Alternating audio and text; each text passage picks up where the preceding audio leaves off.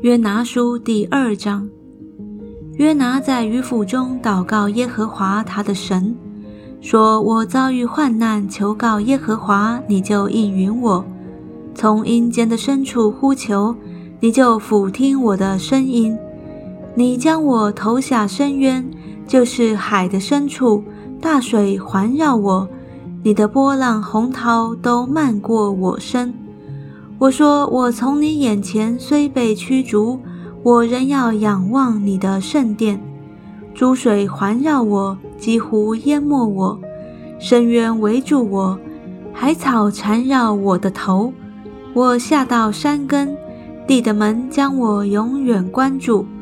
耶和华我的神啊，你却将我的性命从坑中救出来。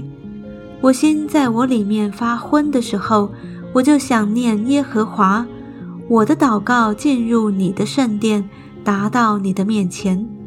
那信奉虚无之神的人，离弃怜爱他们的主，但我必用感谢的声音献祭于你。